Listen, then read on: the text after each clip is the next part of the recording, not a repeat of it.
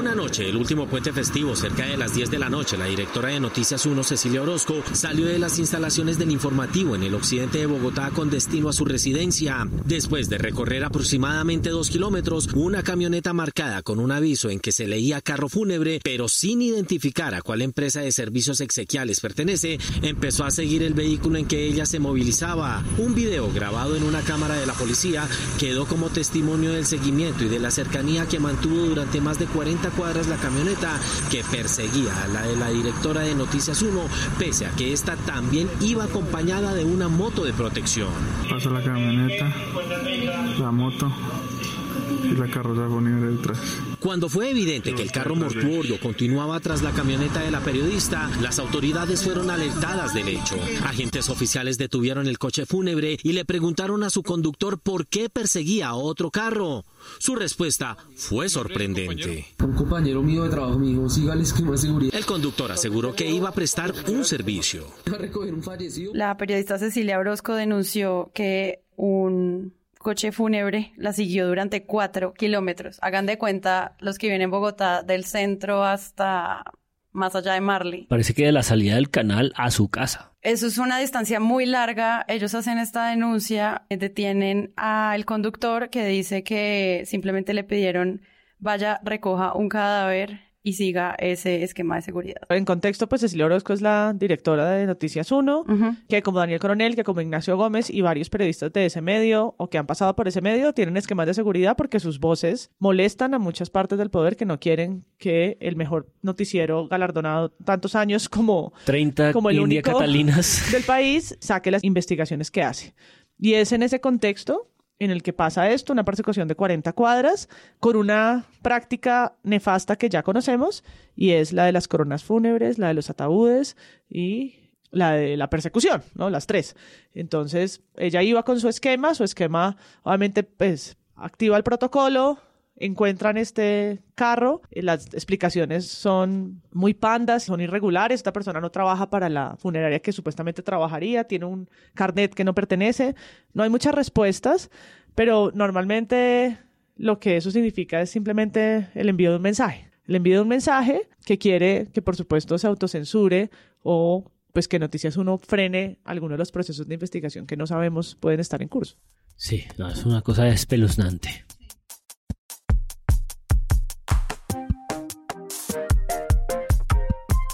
Hola a todos y bienvenidos a un nuevo episodio de Presunto Podcast. Hoy vamos a conversar en un editorial sobre libertad de prensa que vuelve otra vez a Presunto a partir de un tuit que ya vamos a reconstruir despacio para que ustedes sepan de qué se trata, de Gustavo Petro, a raíz de que un señor publicó un texto en la sección de opinión de Noticias RCN y pues nos trajo muchas preguntas sobre libertad de expresión, sobre libertad de prensa, sobre protección a la prensa, sobre censura, sobre periodismo. Y para eso tengo a mi maravillosa mesa, María Paula Martínez, ¿qué más? Hola, aquí la duquista de la mesa por hoy. ya, ya vamos a entender por qué este comentario. por favor, no la cancelen. Andrés Páramo, Buenas, ¿cómo están? Juan Álvarez, ¿qué más? Muy bien, buenas noches. Quiero agradecer a nuestro nuevo Patreon, el, el Barrio Restaurante, que no nos viste, pero nos alimenta. Muchas gracias al Barrio Restaurante. Y si ustedes han escuchado Presunto Podcast desde hace cuatro años, esta voz les va a sonar conocida. Entonces, repitiendo y extrañándolo mucho, Carlos Cortés, ¿qué más? Qué clásico volver acá y me siento un poco intimidado ante este nuevo elenco.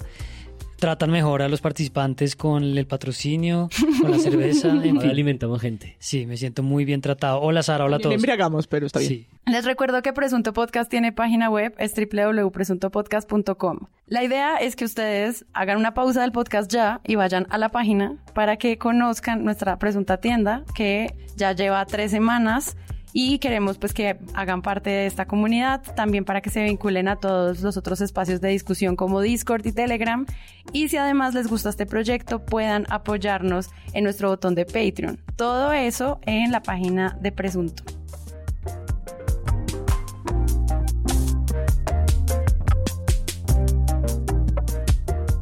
Yo quisiera hacer una reconstrucción más o menos cronológica de lo que pasó la semana pasada, eh, inicios de abril de 2022, cómo estalló el tema de libertad de prensa.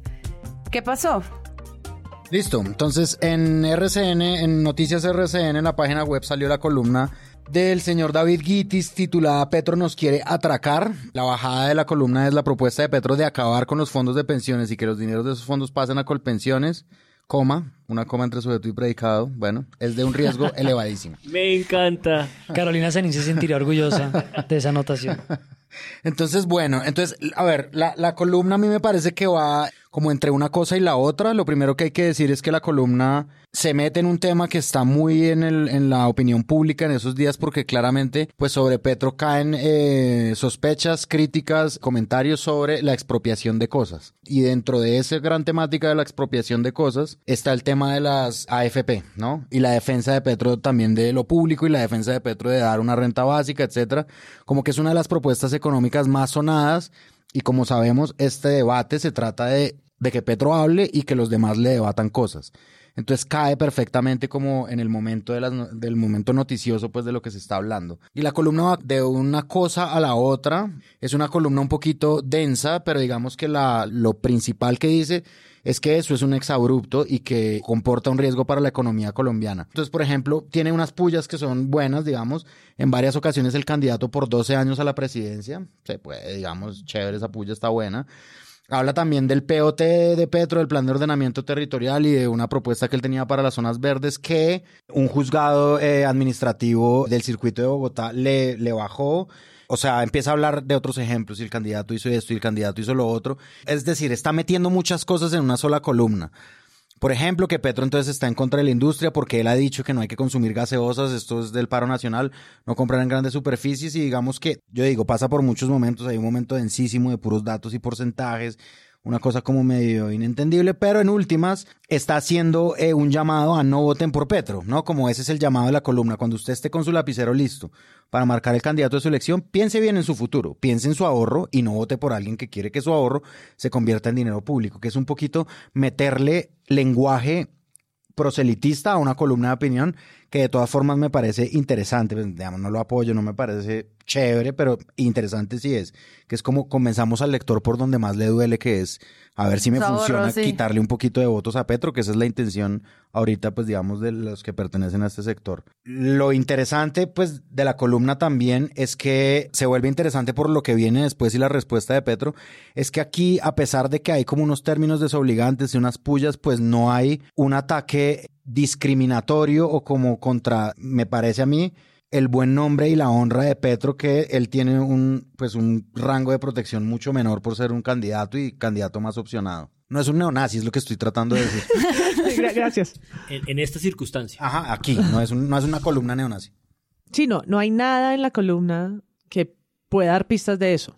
No, no hay nada en la columna que esté llamando a, a Petro un discriminador, una persona que tiene, qué sé yo, una idea sobre superioridad de racial, no cualquiera de estos argumentos que uno podría pensar, no está, no en la columna. Por eso es casi que una paradoja que sea esa a la que Petro responde con ese adjetivo. Y llegamos a Hay, hay un elemento adicional, es como la columna conecta con un tipo de lenguaje que usa Gitis en otros espacios, en otras piezas, que es profundamente, digamos, agresivo y empleando un lenguaje como de clasismo, es que estos populachos nos van a atracar, es que se nos va a meter el ladrón en la casa, que creo que también conecta ofensivamente con lo que hace Gitis, pero pues de ninguna manera se pasa a un género distinto, a una columna de opinión, como dice Páramo, pues que hace una invitación proselitista, hace un análisis y pues es fuerte en el lenguaje y en la crítica. incluso pues para lo que uno ha podido leer es hasta menos interesante tal vez, es floja. Sí, Es decir, es- para los expertos Es en- floja, sí. Es floja. Para los expertos en pensiones, que no somos ninguno de nosotros,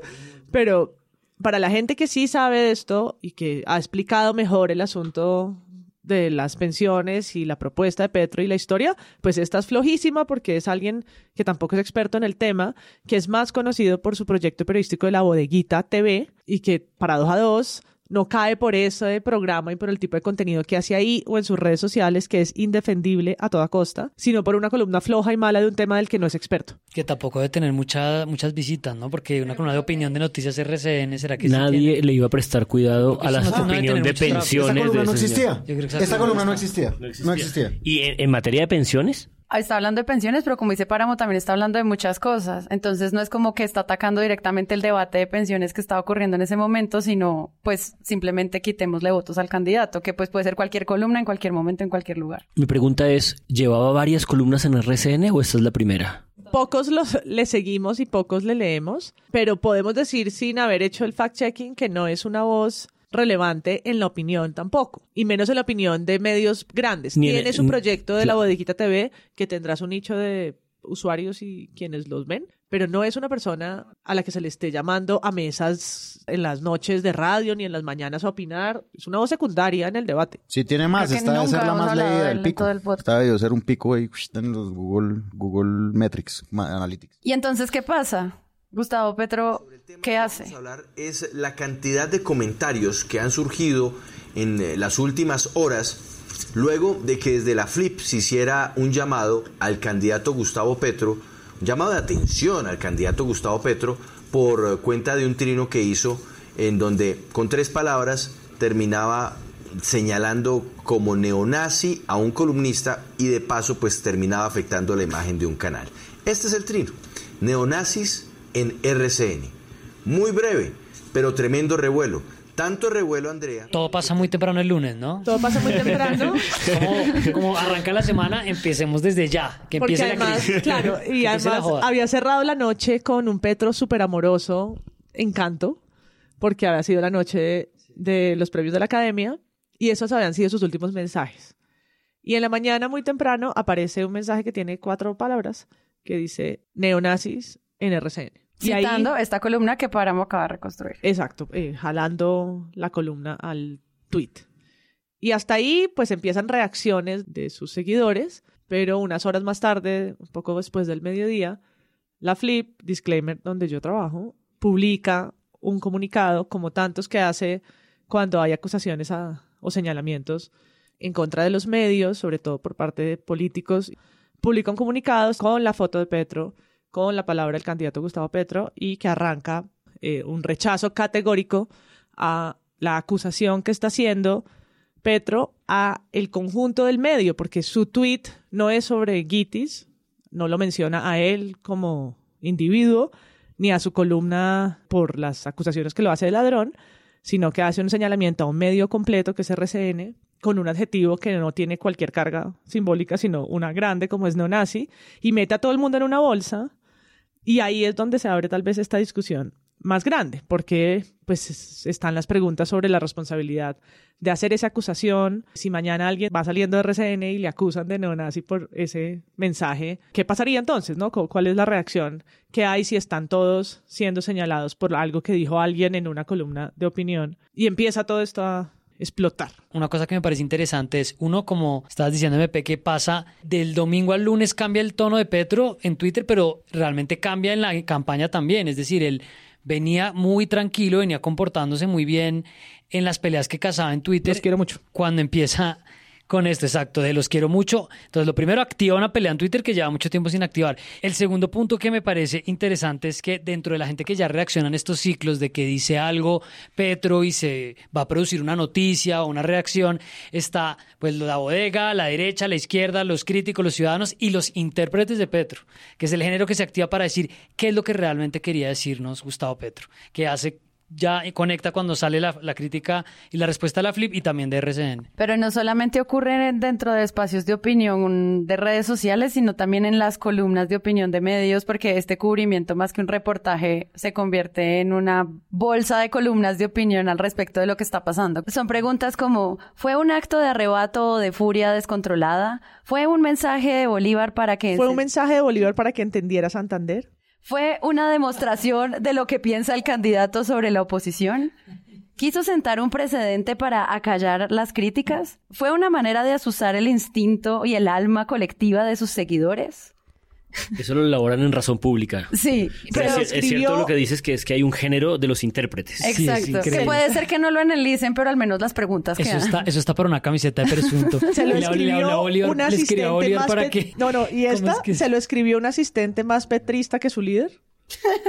bueno, yo creo que en efecto, y las respuestas de Petro al comunicado de la Flip muestran que yo creo que es él y está su sello ahí, y lo que tenían preparado también eh, sobre David Gitis, que no es la columna, sino una pelea casada de antes con mensajes clasistas, con mensajes, con señalamientos Claro, que allá definen agresivos. lo que sí es Gitis, ya la gente entiende quién es el que está Claro, escribiendo. y, y entiende que hay algo atrás, ¿no? Que no es, por supuesto, no se le chispoteó por una columna de pensiones, sino que es más la excusa o el detonante Para de mostrar un compilado de unos actos de Exacto. Gitis, sí.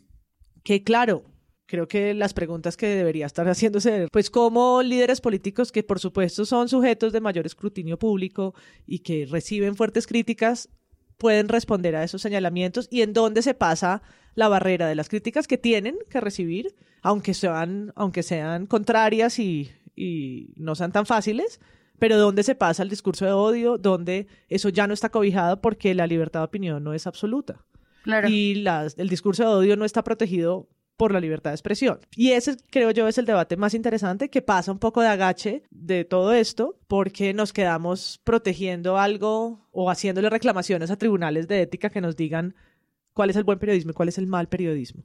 ¿no? Y, y tratar de empezar a meter en categorías a los unos o a los otros, que es tal vez la queja que más le hacen a la Flip, ¿no? de no entrar a, a señalar las malas prácticas del periodismo y tal vez dejar de lado algo que yo sí creo que está creciendo y en parte lo hablábamos el, el episodio anterior y es pues en dónde y hasta dónde en un medio y en la libertad de expresión que tenemos todos cruzamos barreras que sí están reguladas como el racismo, que no, no hace parte de mi opinión poner a Francia Márquez como un King Kong en Una eh, caricatura. en una caricatura del Empire State. No, no, hay una, el humor puede llegar y el humor está especialmente protegido como la opinión, pero no quiere decir que no hayan unos lugares en donde ya ha entrado la corte una y otra vez a hacer fallos cuando hay problemas de clase, de raza y se vulneran derechos fundamentales de poblaciones específicas. ¿Ustedes cómo ven como este crecimiento de comentarios de la audiencia con la necesidad de entender qué es el buen periodismo, qué es el mal periodismo, cuál es la opinión que se protege y cuál no? A mí eso me parece una ganancia en el fondo,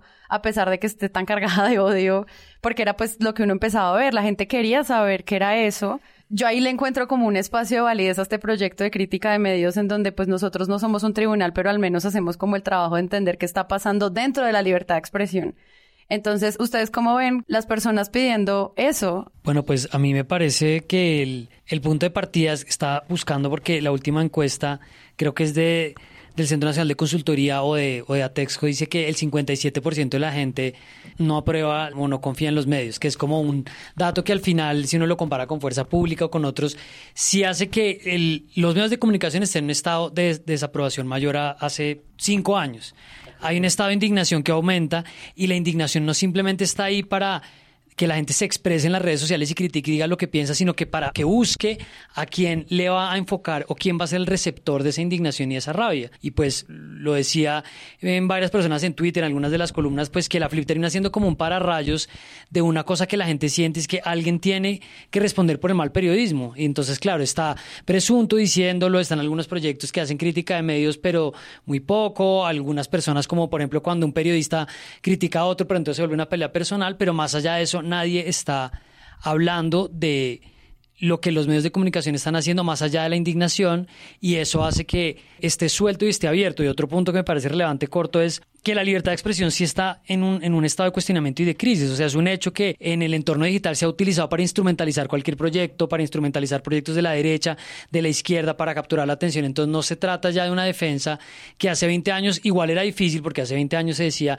quiénes están expresando libremente, pero deberían ser solo los periodistas. Hace 20 años ya era difícil, en este momento ya es todavía más complicada y la gente necesita poner eso en alguna parte.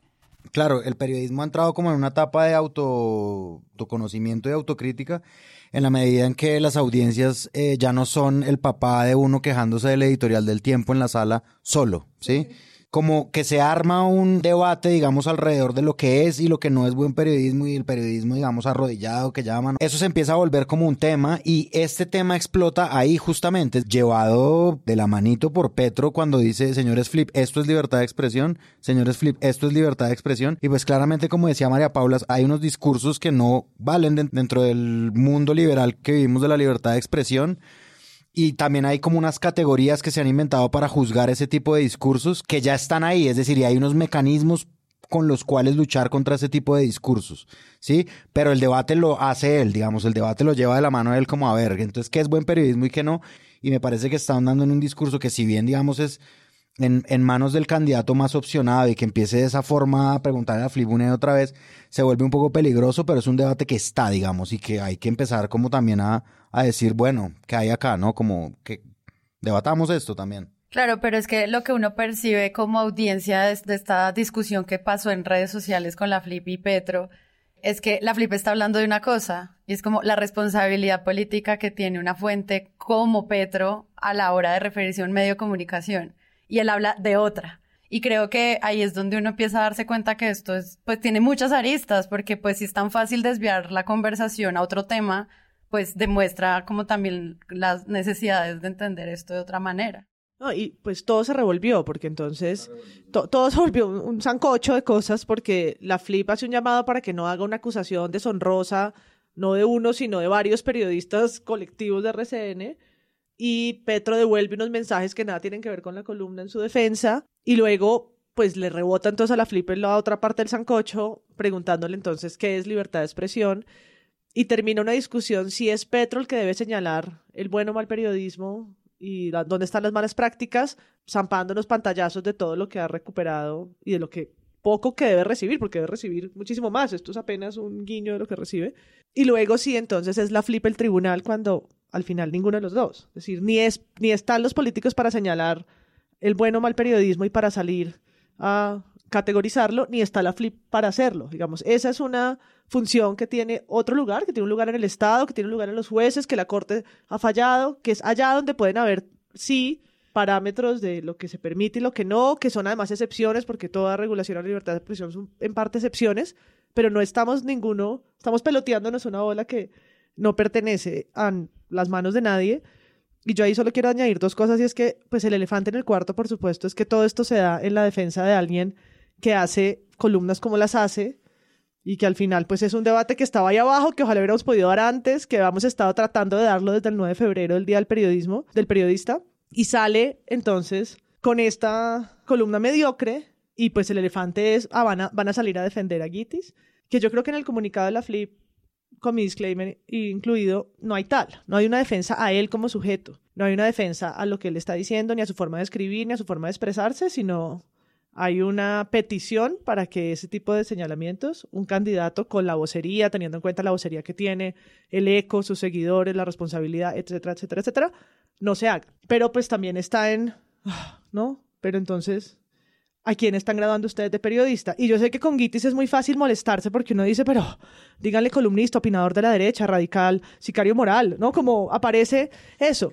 Pero la manera de entender la libertad de expresión es también muy amplia y en la Flip es amplia no solamente a, a los que tienen un grado o un ejercicio de periodismo que nos guste, y yo creo que el mejor ejemplo, impopular y me lloverán tomates, pero ya tengo sombrilla, es el paro.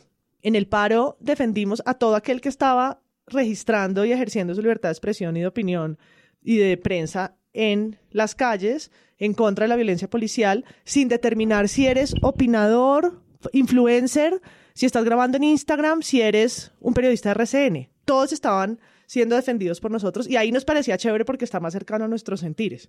Entonces ahí sí las 600 comunicados que hicimos en ese momento pidiendo a la fuerza pública sobre todo que no agrediera y todo el lobby que hicimos al interno también de Policía de Derechos Humanos, ahí sí nadie entró a decirnos, pero ¿cómo así? ¿Quién es periodista? ¿Están defendiendo a los de RCN o a, o a los que están en Instagram haciendo un live? Pero pues ahí es más fácil de disentir que acá. Yo quiero añadir un punto que me parece importante lo que dices tú, MP, y es que a la gente, por un lado, me parece que se le ha perdido de vista el origen de la, de la Flip, que el disclaimer mío es que fui director hace ya casi 15 años y estoy en la asamblea, no participo activamente, y llevan mi defensa en el caso de Abelardo de la Espriella, que me tiene denunciado y demandado civilmente. Todavía. Todavía, esto apenas, apenas empezó. Creo que precisamente a la gente se le olvida un poco que la Flip existe su mandato original y su razón de ser es la defensa de la posibilidad de que los periodistas puedan trabajar, que los medios de comunicación existan y de que la gente pueda divulgar sus opiniones y la información sin que la intimiden, sin que la estigmaticen y sin que la maten. Creo que eso es algo que de pronto se le pierde un poco a la generación que creció con eh, la felicidad de James goleador de un mundial y no a nosotros que nos tocó Higuita yendo a visitar a Pablo Escobar a la cárcel, como no, esto, esto, esto era más difícil. Creo que eso es como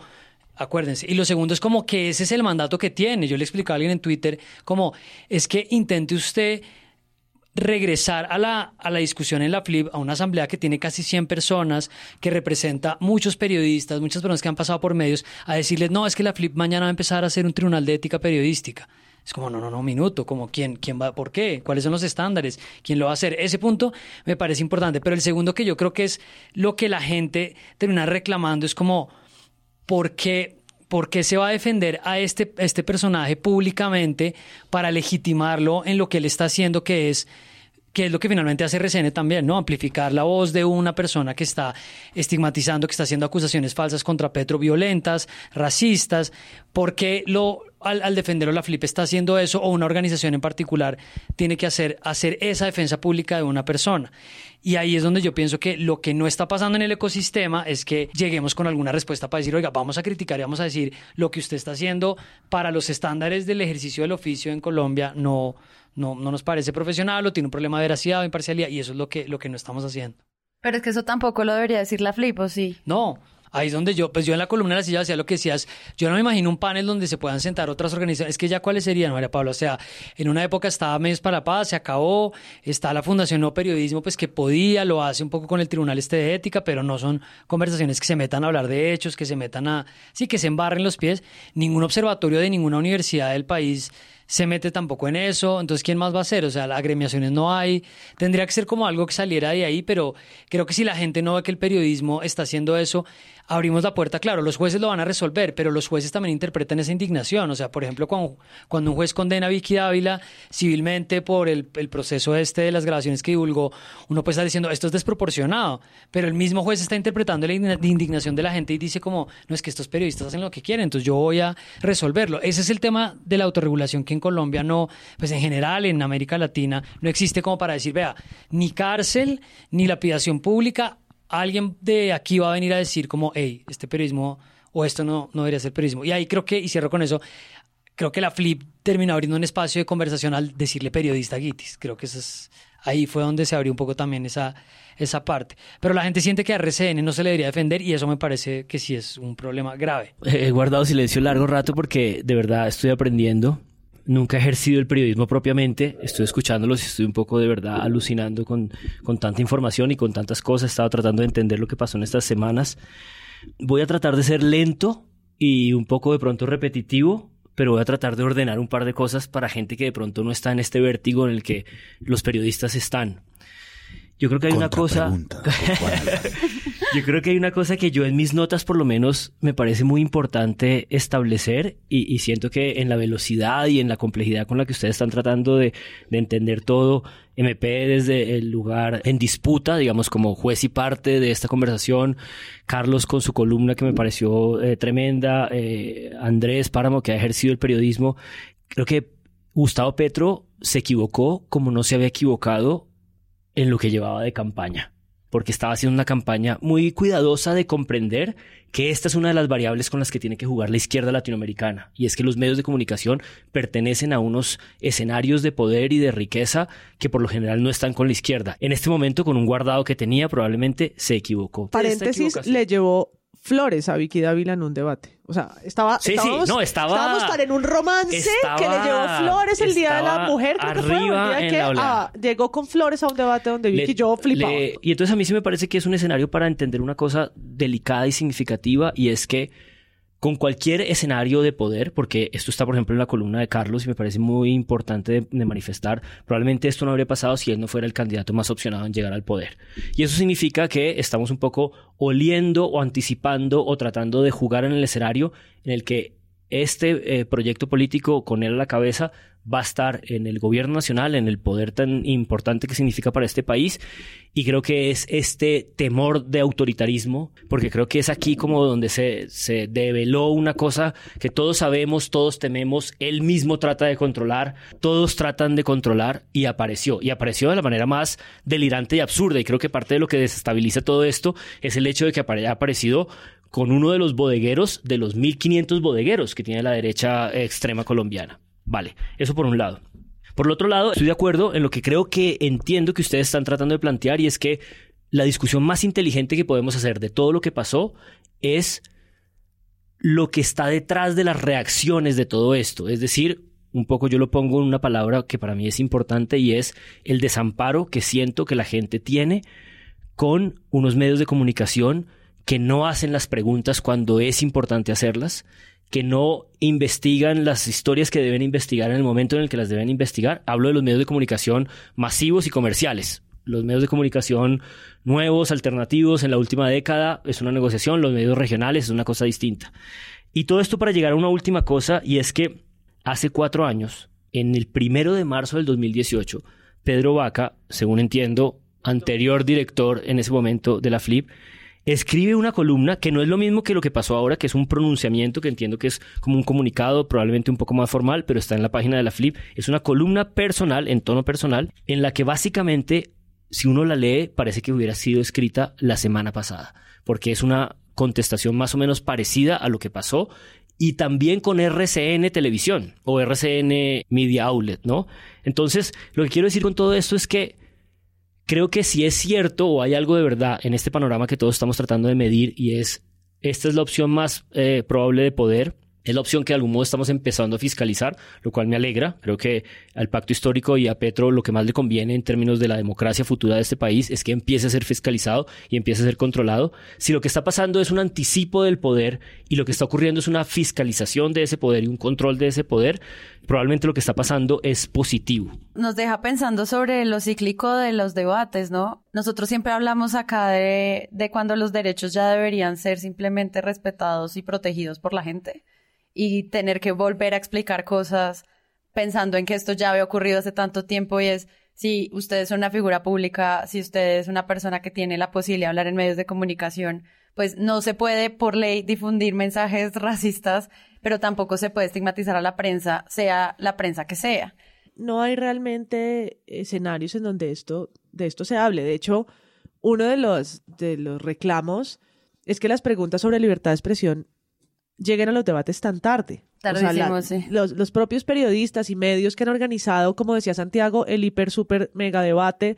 Llevamos una tanda de debates. Solo hasta la semana pasada, en el debate de vicepresidentes, Vicky Dolia preguntó, ¿y van a ustedes a proteger la libertad de prensa en Colombia?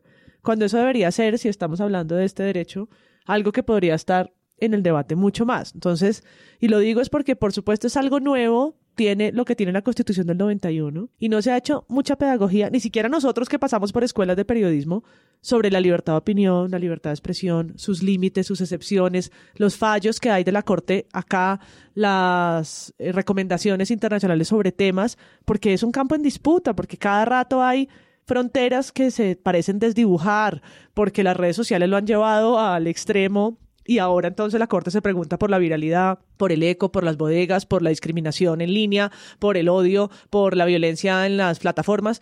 Entonces, pues si no hay escuela, si, si apenas llevamos lo que tiene esta joven constitución de debate, pues tampoco es sorpresa que volvamos a lo mismo, ¿no? Porque seguimos enlodados en, en un campo poco explorado, que además solo viene acá cuando estallan estas cosas. Sí, hay una ley antirracista o hay una protección especial a comunidades, pero solo si la UNIC le mete una demanda a séptimo día, pasa algo. Si no, no pasa nada más que la indignación. Es solo cuando ellos le meten una tutela que, bueno, entonces la corte falla y séptimo día tiene que hacer una retractación. Pero si no, nada hubiera sucedido. Y yo creo que aparte de eso, como que se está gestando también en, en las sociedades, digamos, no solo en Colombia, un debate también sobre los derechos de libertad, ¿no? Es decir, como los, los, derechos de libertad también comprenden qué más cosas, es decir, comprende que la Convención Americana diga que toda persona, en cuanto es persona, tiene derecho a expresarse Y si uno lo mira en una dimensión sociológica, pues no, no porque nazcas tengas, tienes derecho a expresarse, si naces en determinadas circunstancias, en determinado lugar, en determinada clase social, bajo determinadas intersecciones y más y más y más, probablemente nunca tendrás en toda tu vida, ¿sí? Y eso es un debate también que está despertando, es decir, como a mí también me parece positivo, no llevado de la mano como ha sido llevado hasta ahora, pero sí que se cuestione quiénes son los dueños de los medios, ¿no? Es decir, a mí me parece que esos debates tienen que existir cada vez más, esa transparencia, es decir, ya nos dimos cuenta que el periodismo no es una cosa que existe ahí, la libertad de expresión tampoco es una cosa que existe ahí y que tiene que ser debatido. Es decir, la última vez que yo vi como un debate casi que mundial sobre libertad de expresión fue con Donald Trump y, Twitter. Eso fue en enero de 2021 cuando le cancelaron la cuenta. Pues ahí surgieron debates que yo veía que eran muy interesantes, es decir, porque eran muchos. Trump, ¿qué puede decir? No, ¿qué puede decir y no puede decir? Él puede esparcir mensajes de odio, como evidentemente lo estaba haciendo a través de su cuenta en Twitter. ¿Twitter qué es? Twitter tiene el derecho o no tiene el derecho a quitarle la cuenta. ¿Por qué? Porque el Twitter o sea, las reglas internas de Twitter se asemejan también a las reglas de la Convención Americana, a las doctrinas de la Comisión, a la jurisprudencia de la Corte.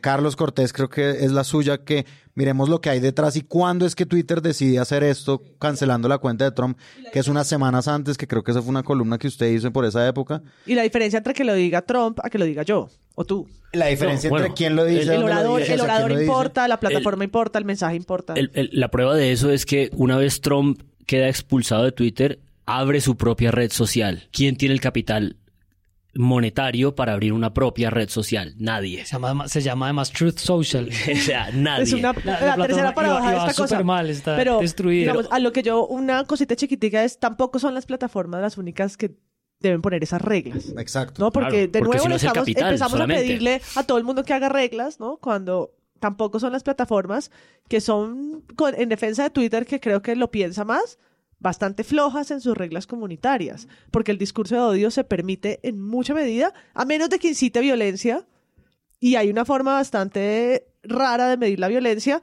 En Trump era clarísimo, porque pues los llamó a la insurrección, pero hay otros mensajes muy violentos que todos hemos visto permanecen en las redes sin que incumplan sus reglas. No, es que una cosa corta, el conflicto que estamos enfrentando frente a la libertad de expresión es que en la época analógica, antes de que se descentralizara la producción y la difusión de contenidos, en que hubiera amplificadores, tribunas que le pudieran llegar a tantas personas, antes de ese momento, digo, pues el control posterior de una expresión se consideraba que era la manera de regularla, ¿no? Usted dijo esto, esto causó un daño, entonces por eso usted tiene que responder de alguna forma. No puede ser desproporcionado porque si es desproporcionado, usted no va a expresarse.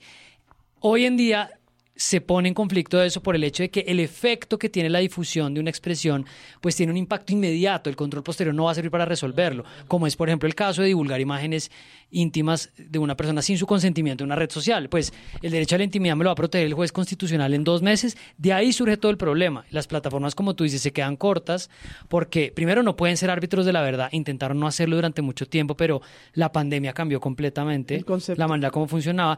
Y en este momento se enfrentan a unos problemas de proporción y escala y de consistencia muy grandes. Por ejemplo, lo que dijo Marvel en Twitter o lo que respondió en la psicología inversa Gustavo Olivar. Gustavo, Olivar. Bajo las reglas de Twitter. Miembro de la misma colectividad. Miembro de la misma colectividad que estaba, la estaba defendiendo en teoría que es que yo, yo decía en el programa la semana pasada como paremos un segundo y entendamos que esta es la mano derecha, es el líder del pacto histórico en el Senado del presidente probable de Colombia. O sea, es como, bueno, en fin, no estamos, no, no podemos tampoco pensar que estamos bollantes.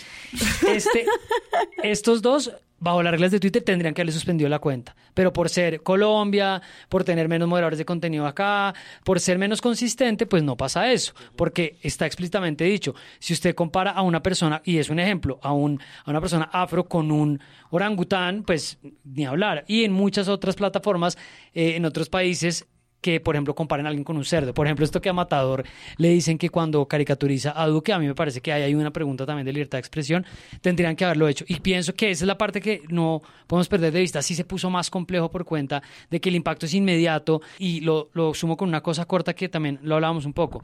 Gitis, RCN, un poco Duque haciéndole campaña a Fico y en contra de Petro. El ecosistema de la derecha, como pasó en Estados Unidos, se toma de las manos y dicen, vamos a decirle a Petro que es un ampón, vamos a ser estigmatizantes. Entonces RCN no necesita divulgar los discursos más radicales de Gitis en su portal, sino que simplemente dice, este es Gitis, ¿y quién es este? Ah, pues el del nicho. Es muy parecido a lo que hace Fox. Es como, ellos llevaron a este tipo de la teoría crítica de la raza allá y lo volvieron famoso y entonces dijeron, ah, este tipo es un personaje medio. No, este es un de redes sociales. Me parece que es muy sofisticado de comprender, no porque la gente no tenga la inteligencia para comprenderlo, sino porque la gente no tiene el tiempo para darse cuenta. O sea, la gente hace 20, 40, 50 años estaba acostumbrada a que los medios de comunicación era una cosa que más o menos estaba curada. Hoy los medios de comunicación no están curados. Los medios de comunicación hacen parte de un voltaje que es como el mismo nuestro en las redes sociales. Pero una cosa que me interesa y es que todo esto que parece que estamos analizando parte de un movimiento y es el control, la reacción, la contestación al exceso, o sea, al exceso de pronunciamiento. Todos estos son excesos de pronunciamiento. Aquí nadie está discutiendo nada de gente que se queda en silencio. Y el punto es esa contestación de la gente, ese desamparo, esa cosa que estoy de acuerdo, creo que Petro está tratando de recoger y de alentar y de mover, es la gente que tiene un exceso de silencio es la gente que nunca ha podido pronunciarse y que siente que los medios de comunicación nunca lo han representado, ¿no? Porque este problema de la libertad de expresión es, bueno, ¿dónde se limita? ¿Dónde tienes que parar de decir las cosas que tienes que decir? ¿Dónde está el control de ese exceso? Pero el problema es el anverso. El anverso es, ¿dónde está el estímulo al exceso de silencio. Y creo, lo leí en algún lugar, que es parte de lo que los medios públicos podrían hacer los medios de comunicación públicos podrían darle espacio, darle escenario, darle voz a esas cosas que nunca en general se han pronunciado.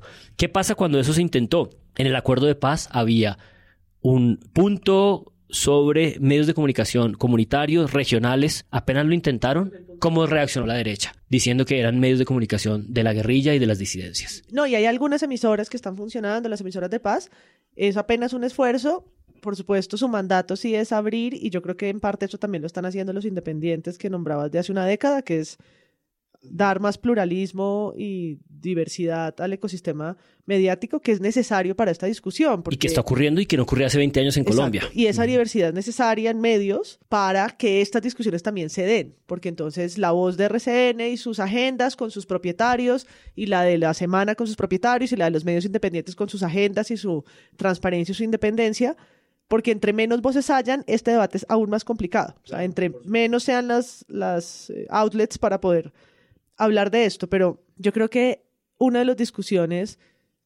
difíciles son las de la libertad de opinión.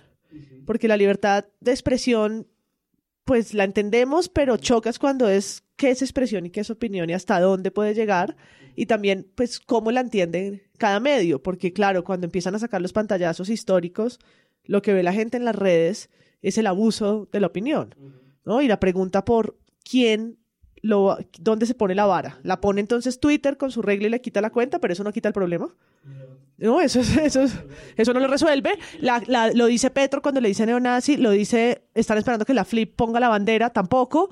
El Estado, vamos a decir algo que eh, lo repite mucho la Flip y es, el Estado no tiene un discurso de acompañamiento y de defensa de la libertad de expresión. No lo tuvo en el paro, no lo tiene de manera constante, entonces eso es un vacío enorme porque su mandato es protegerla, como es, eh, lo dice el artículo 20 de la Constitución, y no lo hace. Entonces es una orfandad general en donde la responsabilidad que debería trasladarse al Estado, que es quien la tiene, pues terminamos, terminamos peloteándolo las organizaciones que hay y cargando el silencio de las que no lo hacen o de los organismos que no existen como observatorios, lugares en la academia que podrían estar tratando la minucia, porque yo creo que sí tiene minucia, del tema de, claro, el discurso de odio no se puede confundir con un discurso chocante, ofensivo, porque ese se protege especialmente en los, en los discursos de opinión, es decir, los discursos fuertes, críticos, sobre todo los que reciben además políticos.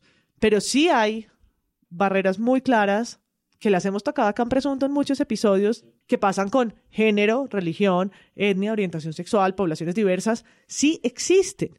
Y muchas veces, como lo notamos acá, pues aparecen en forma de titulastres y nosotros aquí los, los, los, volvemos un análisis, pero están tocando y, digamos, en la, en la línea delgada legal podrían ser podrían ser demandados fácilmente, porque hay jurisprudencia para eso, retractaciones, injuria. Lo que pasa es que tampoco son los estrados judiciales donde uno va a ir, por eso Carlos habla de autorregulación, porque uno, ¿qué tal que está, con todos los titulastres que la gente nos comparte, qué tal que cada uno de esos terminara en un proceso?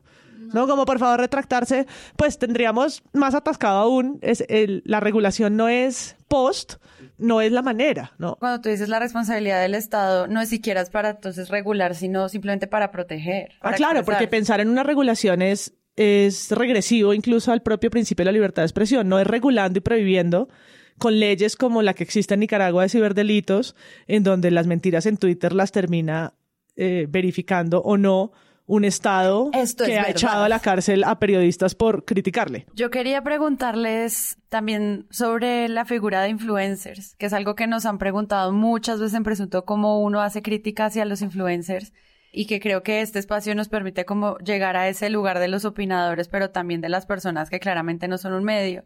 Y a la pregunta, ¿qué es un medio? ¿Qué es un periodista? Y hasta dónde también nosotros llegamos en la crítica de medios. ¿Nosotros criticamos influencers o no lo hacemos? y creo que siempre eso ha estado como sobre la mesa sin resolverse muy claramente también por lo difuso que es entender esta posición de la opinión protegida por la libertad de expresión, pero también las responsabilidades de rigurosidad de la prensa pues no aplican para todos los influencers. No sé por qué. Pues la Corte Constitucional ha tratado como desarrollar un poco el precedente apuntando a que los mismos estándares, que es una cosa que ha retomado la Fundación No Periodismo y ciertas discusiones en el gremio, los estándares periodísticos de veracidad imparcialidad deben aplicar por un particular. Pues lo ha dicho en caso, por ejemplo, que usted salga en Twitter a decir que tal persona se robó algo, pues aplica de alguna forma. Pero ese mensaje va un poco más allá de decir, bueno, ¿quién los rodea? Sí, porque por lo menos en la prensa, más allá de que efectivamente hace falta tribunales de autorregulación, no tenemos tribunales de ética, la Corte Constitucional en algunas tutelas como que da alguna línea de, cómo se interpreta el oficio. Más allá de que no tenemos esos grandes controles, si hay como una deontología y existe una idea de seguir una forma de ejercer el oficio. Pues los influenciadores están como en un campo entre el mercadeo, la publicidad, eh, la propaganda y la generación de opinión, y uno podría decir también de información. Pero está en un limbo. Entonces, por ejemplo, la Superintendencia de Industria y Comercio hace un par de años sacó un instructivo que me parece que es bastante acertado, como de el deber que tiene un influenciador en transparentar cierto tipo de vínculos. Por ejemplo, yo estoy diciendo que esta cerveza que nos estamos tomando está muy rica porque pues me están pagando para decirlo. Y por esa vía poder llegar a decir, ok, ahí esta persona por lo menos está siendo más transparente de la manera como le habla, pero hasta ahí. Entonces, en este momento para mí el problema grande de la campaña, que lo podemos poner desde el espectro de Levi Rincón hasta el espectro de la derecha de un tipo como Gitis o la Boeguita o Doña Pili, es que la manera de ejercer influencia y de construir opinión está completamente desperdigada. Entonces, Beto Coral, ¿quién es Beto Coral? Candidato a la, a la Cámara por eh, los extranjeros. Ah, no, ya no es. No, pero él fue es una víctima, es el hijo de un miembro de la fuerza pública que fue asesinado. Ah, no, pero un minuto, él también genera opinión y genera denuncia porque se va a Miami y graba quienes entran al consulado. ¿Qué hace uno con una persona así? ¿Dónde la controla? Lo, único que yo creo que es más o menos claro pero no lo veo como un horizonte cercano, es que la gente empiece a desarrollar como unos criterios para decir, pues yo no voy a comparar alfabetización digital noticiero con influencer, claro. Que pues que no pasa. Pero sí tiene que pasar, pero sí tiene que pasar porque es un problema de alfabetización digital y de alfabetización de medios y yo sí estoy convencido de que por ahí tiene que pasar las cosas. Es como una especie de Uber Airbnb, ¿no? Es como lo no regulado, ¿no? Son como estas, estas plataformas. Pero es sobre todo un asunto, sí, de alfabetización y lo estamos diciendo acá, pero sobre todo de autorregulación. Y a mí con los influencers, es que yo sí creo que muchos de los, de los fallos vuelven sobre el tema de el eco que tiene una voz. Entonces, una cosa es un medio y entonces una marca y entonces un propietario y entonces eh, un medio masivo, pero un influencer tiene un eco muy grande o puede tener potencialmente un eco muy grande y eso importa en estas discusiones. ¿Las de salud? ¿Qué me dices en las de salud? Entonces, exacto, entonces un, un terraplanista antivacunas que tiene un canal, pues el senador más votado es un youtuber. Y se convirtió en un... José P. no sé qué, ¿no? JP, Hernández. JP Hernández. Entonces, pero bueno, él ya entonces ahora tiene el fuero de político. Pero volviendo a, su camiseta anterior, para mí la discusión con los influencers es que es su capacidad de eco y de circular información y la responsabilidad que recae en ellos por esa razón. Por supuesto, hay declaraciones que ya son más viejas, que hacen sobre todo los políticos porque les dicen, por favor, absténgase de esas declaraciones que promuevan la intolerancia. Usted como político debe aprovechar su liderazgo para promover el entendimiento intercultural, porque muchas de esas reglas estaban pensadas en quienes ostentan esas posiciones y no se preguntaban por si hay un influencer que tiene más seguidores que el gobernador del Meta, ¿no? Como los entornos digitales no estaban ahí. Hoy nos abren nuevas, nuevas preguntas y el fallo de Kika Nieto que lo revisaba yo esta semana súper interesante. El de Kika Nieto contra las igualadas. Danos detalles. Que le dan razón a las, a las igualadas. Kika Nieto es una influencer, youtuber con miles de seguidores que eh, hace unas declaraciones homófobas, además revolviendo la religión cristiana o católica, eh, no, no, es indiferente su argumento, y la Corte le da la razón a las igualadas que la critican por haber dicho esto y la señalan porque sus comentarios son discriminatorios y son discurso de odio y no están amparados, vuelvo sobre la misma lora, por la libertad de opinión individual.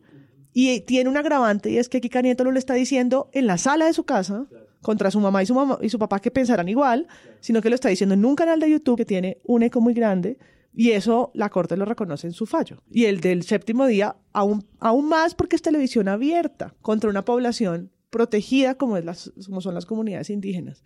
Y hay, y hay varios, ¿no? Hay, hay muchas sentencias de, en la que además los medios están llamados a hacer retractaciones, que era lo que algunos columnistas le decían o analizaban en el caso de Gustavo Petro. Hay mecanismos, hay mecanismos, existen para pedir que se revise. Lo que pasa es que, claro, no es la única manera en la que estas cosas se podrían solucionar, porque pues pedirle, ¿qué tal la campaña en Petro pidiéndole a cada columna que revise si es deshonrosa o no?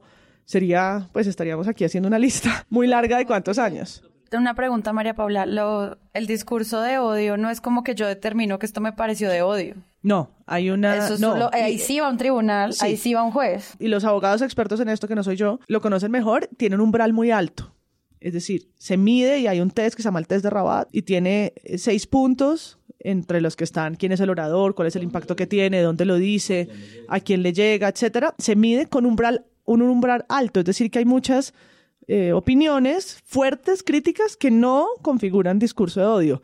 Hay otras que sí y se pueden fácilmente configurar y ahí pues hay una penalidad, una retractación, un mecanismo para que el Estado decida cómo penaliza la acción que, que fue demandada. Pues es que lo que pedí la gente después de lo que pasó con Petro que le pedía la flip, ¿cómo es que ustedes tienen que decir que sí que no? Pues es que eso lo dice un juez. Exacto, y, y ahí la- el análisis también es, en este momento, un lugar como el Consejo Nacional Electoral tendría que estarse preguntando en unas candidaturas con cinco personas afro, donde estos discursos han estado en los medios de comunicación, en la opinión pública, en las plataformas, en las redes sociales, en donde se están tocando las fronteras de los discursos de odio por raza, por género, revuelta, ¿no? Porque es interseccional, porque ellos sí tienen que velar porque el escenario electoral se dé de una manera plural, que donde se defienda la, la tolerancia. Y no dicen nada. Es como si no fuera con ellos y nos tenemos una contienda electoral donde nos estamos sacando los ojos con estos temas. Es que es como que, que surja, digamos, el barómetro contra la xenofobia como un proyecto de sociedad civil que está midiendo episodios de racismo y de discriminación, por ejemplo, contra los venezolanos. Pues listo, monten ustedes un observatorio y empiecen a hacer pronunciamientos sobre el tema. Porque no, no puede ser simplemente que sea un actor de la sociedad civil como que empiece a hablar y decir, no, es que esto está mal que lo diga, pero es verdad que es que este periodismo no está tan bueno. El, punto es, sí, como dónde, dónde ponemos la defensa del derecho. El discurso de odio en general tiene que tener un elemento como incitación o de efecto violento o sobre una población en particular. No es una enunciación simplemente, no se trata como de, es que eso que estás diciendo es un discurso de odio. Porque no, momentos que tengo derecho un poco a decirlo y no, y no por la razón de que tú lo califiques, ya implica que yo no lo puedo decir. Pero creo de nuevo que el hecho de que las plataformas estén intentando resolver cómo se comporta la gente en sus espacios, sumado a que hay unos problemas verdaderos de libertad de expresión, sí está llevando a que generacionalmente estemos empezando a decir, no, es que eso de verdad tú no lo puedes decir, no es que yo no te puedo defender porque es que eso implica, no, minuto, podemos volver a, la- a las bases de que esto es importante o no, porque creo que por esa vía y en un eventual gobierno, como dice, como dice Juan, Dictatorial, de- comunista. de Gustavo Petro, como pasa un poco con Rafael Correa, como pasa un poquito con AMLO, es como bueno, ¿cuál es un poco la visión que ustedes tienen del ejercicio del periodismo? Porque Gustavo Petro nunca ha apuntado, por ejemplo, a la desinformación o nunca o cuando me decían Ani Pardo por Twitter que es que es que eso que hace Gitis no es información sino propaganda. Y yo le decía, ¿y el tercer canal de Holman Morris no es propaganda? O sea, y, es un- y- los eso es- 50% de influencers de Petro y- son y- propaganda. Y, pues no, no estoy diciendo, no, no estoy diciendo porque la gente, ah, ya ven, llegó aquí Carlos Cortés a comparar, a igualar todo. No. Lo que estoy diciendo es que es obvio que un espectro político va a condenar cierto tipo de ejercicio de la libertad de expresión y otro no. Y otro le va a parecer que no es tan grave. O sea, en, en la izquierda de las bodegas de Petro no bajan de paramilitar a mucha gente, pues que yo creo que no es paramilitar toda la que no bajan de paramilitar. Entonces lo que quiero decir es como, yo sí creo que la derecha tiene más distorsionado el discurso, sí lo creo, sí creo que es más manipuladora, Porque creo que porque está es más estigmatizante, sí, del es más espíritu de los violenta. tiempos, sí. Eso sí lo creo absolutamente. Porque no, la- no la, han- antidere- no la han es asesinado, antiderechos. En antiderechos, no la han asesinado en el contexto nuestro concreto, porque esto es muy fácil de comprenderlo y lo hablábamos en episodios anteriores. Es muy fácil dejarnos llevar por la idea como de, bueno, este, claramente este man viene a ser nuestro AMLO, claramente este viene de ser nuestro Trump, y es como no, aquí hay, una, hay unos contextos específicos y el contexto específico colombiano más salvaje de todos es que la izquierda colombiana la han tratado de aniquilar. Entonces, Pues, claro, y que no y ha la han aniquilado también. la han Y- tratado de y aniquilar no y, la han aniquilado. y no- No ha y no ha gobernado. Entonces, ciertamente la izquierda colombiana está en una circunstancia complicada y es, puta, cuatro años tratando de llevar las cuentas de los líderes sociales territoriales que han asesinado, que en el 95% son líderes eh, de izquierda. Entonces, eh, eh, esa observación que hace Carlos me parece mu- muy, muy importante, pero yo creo que de ese lado sí son más o menos conscientes. Lo que pasa es que, claro, hay una batalla narrativa que es una batalla narrativa muy complicada de dar y que ciertamente la izquierda tendría que demostrar altura democrática y ser capaz de entender, ojo, creo que esta es una oportunidad que no debería perderse para que la posición de todos los candidatos y candidatas sea más clara, porque esa respuesta que dan en el debate último de semana y el tiempo es muy panda, todos dicen absoluto, o sea, llevamos una hora aquí discutiendo que la libertad de expresión es absoluta y todos contestan absoluta, absoluta, ¿no? Que creo que solamente muestra el poco conocimiento que tienen sobre el tema Mm. y otros interrogantes que están allí por ser contestados, por el pacto histórico, por eh, la coalición Esperanza, por el equipo Colombia, por Rodolfo Hernández, por todos, eh, de manera explícita, cuál es la posición frente a la injuria y la calumnia, si la van a penalizar más fuertemente o no. Vimos un proyecto de ley, es que estos temas se debaten en el Congreso todos los años. Hay proyectos de regular las redes sociales, hay proyectos contra la desinformación. Esto pasa, a veces se caen en, la- en el primer debate, pero el último llegó, si no es porque el presidente no lo sanciona, ahí nos hubiera quedado la, la penalidad de la injuria y la calumnia distinto. ¿Cuál es la propuesta que tienen para el uso de dinero público para los medios de comunicación en, eh, y la sostenibilidad? el ¿Qué de los la servidores, pauta? el de la fiscalía y los servidores públicos, ¿se acuerdan? Que si uno hablaba de un ex servidor público, ex servidor, ex Ese que servidor- estaban, que estaban en el, en el Estatuto Anticorrupción. ¿Y ¿Cómo puede asegurarse que las zonas silenciadas del país puedan tener información? Esto es centros poblados y la desconexión. Todo esto son temas de libertad de expresión, pero esas preguntas no se conectan en la agenda y pues solo llegaron hasta ahorita, pero yo creo que son la oportunidad para hacérselas a los candidatos y que... Y a la gente y también. que- exacto, y que tengamos en la cabeza algo que ha venido en América Latina en detrimento y es que desde el Estado no se protege la libertad de expresión ni la libertad de prensa. No hay un discurso que lo, que lo abrace al revés. Hay un discurso del, poder que es de prensa mentirosa, prensa, ¿no? Y ahí hacemos eco de todas las sabatinas y los programas de horas de televisión que se han dado todos los presidentes de, de la derecha y de la izquierda eh, para, pues, dañar un poco un contrato que había entre medios y audiencias de legitimidad. Ahí la idea es más lo que dice la, el cierre de la columna de Rodrigo Prismi al respecto también de este tema de la, pues de la flip y de todo lo que hemos hablado hoy. Y es como, igual hay que seguir haciéndole crítica a los líderes. Pase lo que pase, hay que seguir haciéndolo y el llamado, el comunicado a la flip es, no puedes responderle así a la crítica. O sea, la crítica tiene que ocurrir y lo que tenemos que ver en la calidad de la crítica es lo que nosotros como ciudadanos o creadores de observatorios o espacios de crítica y conversación de pensamiento también crítico desde el consumo, pues nos queda ahí, porque lo que pasa con AMLO al final es un fortalecimiento de todos los medios de chequeo, del discurso de AMLO en México, pero pues ningún juez ni nada tampoco le van a decir cállese. Entonces, pues siento que pues a la gente va a seguir hablando y pues yo creo que lo que están defendiendo la FLIP y también desde las cortes internacionales es sigan hablando, solo tenemos que tener mejores argumentos para criticarlo. Sí, hay que seguir criticando a los líderes, para eso somos. No, y porque ellos tienen demasiado poder en términos objetivos y prácticos. Yo solamente diría a la gente que en redes sociales expresa su crítica, su inconformidad, su indignación con la prensa, que no busquen culpables fáciles. O sea, no piensen que la culpa de lo que está pasando con el periodismo es de la Flip, como tampoco es de un medio en particular. O sea, es más, es más importante como tener ese criterio, seguir cuestionando, seguir viendo lo que está pasando, pero no pensar que alguien tiene que responder por eso. porque incluso las personas más racionales terminan diciendo, no, es que yo voy a dirigir mi ira aquí, aquí es donde la voy a parquear hoy. Y lo que termina pasando por culpa de Gustavo Petro es que la parquean en una organización que es de las pocas cosas que están funcionando para el periodismo en Colombia. O sea, de verdad que sí, creo que si hay una experiencia exitosa en la que nos hemos podido poner de acuerdo en Colombia el periodismo, es como tengamos una organización que defienda a los periodistas para que no los maten. Y, eso es un avance. Ok, como ya puede hablar de otros temas, va a hablar de otros más, pero no es la responsable de todo lo que está mal en el periodismo nacional. Y pues todo esto como que vuelve sobre el punto de lo indispensable que termina siendo el periodismo siempre y más en una contienda electoral. A pesar de su crisis profunda, de la que hablamos todo el tiempo acá, directa o indirectamente, su narrativa, sus enfoques. Yo creo que estamos en un momento en el que estamos viendo el peor y el mejor periodismo al tiempo. Tenemos dosis, tenemos dosis de ambas y todo ese es necesario para el debate que estamos, que estamos teniendo. Yo creo que los medios sí tienen una función de facilitar un debate sobre la política de asuntos de interés público, que podemos acá medir eh, qué bien o qué mal lo hacen, están llamados tal vez en un asunto de, transparencia a revelar más los conflictos de intereses que tengan, eh, que puedan afectar el cubrimiento, que es otra de las cosas que aparecen con los temas de pensiones y todas las agendas que están por ahí. Y ojalá puedan tener políticas más claras de cómo cubren ciertos temas. Ahí hay una gran pregunta por la autorregulación, que es algo que tal vez les encrispa los pelos a todos, solamente la palabra, porque parece algo eh, no, que, que... Como que eso que no, que eso es...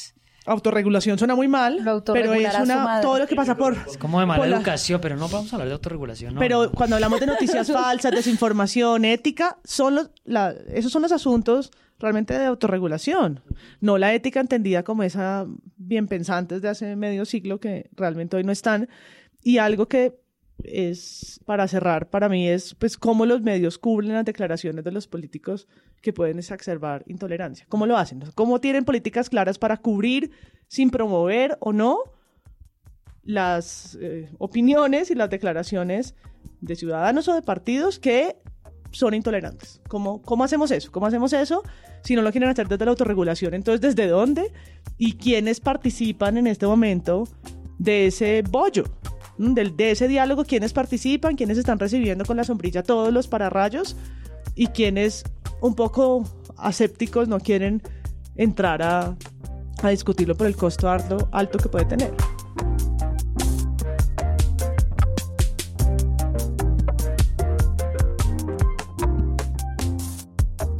Si les gustó este episodio, les invitamos a que lo compartan en todas sus redes sociales. La producción es de Sara Trejos. El análisis es de Santiago Rivas, María Paula Martínez, Andrés Páramo y Juan Álvarez. La postproducción es de Rodrigo Rodríguez del Oro Podcast. Los invitamos a que visiten nuestra página web www.presuntopodcast.com donde pueden aportar a este proyecto convirtiéndose en mecenas y accediendo a los espacios exclusivos de los donantes. Al mismo tiempo, pueden encontrar el ingreso a nuestra comunidad de Discord y apoyarnos en la presunta tienda. También pueden escucharnos en nuestro canal de YouTube o en todas las plataformas de podcast. Presunto Podcast es un podcast de Sillón Estudios y pueden encontrar otros podcasts y proyectos allí. Gracias por escuchar. La próxima semana esperen un nuevo episodio.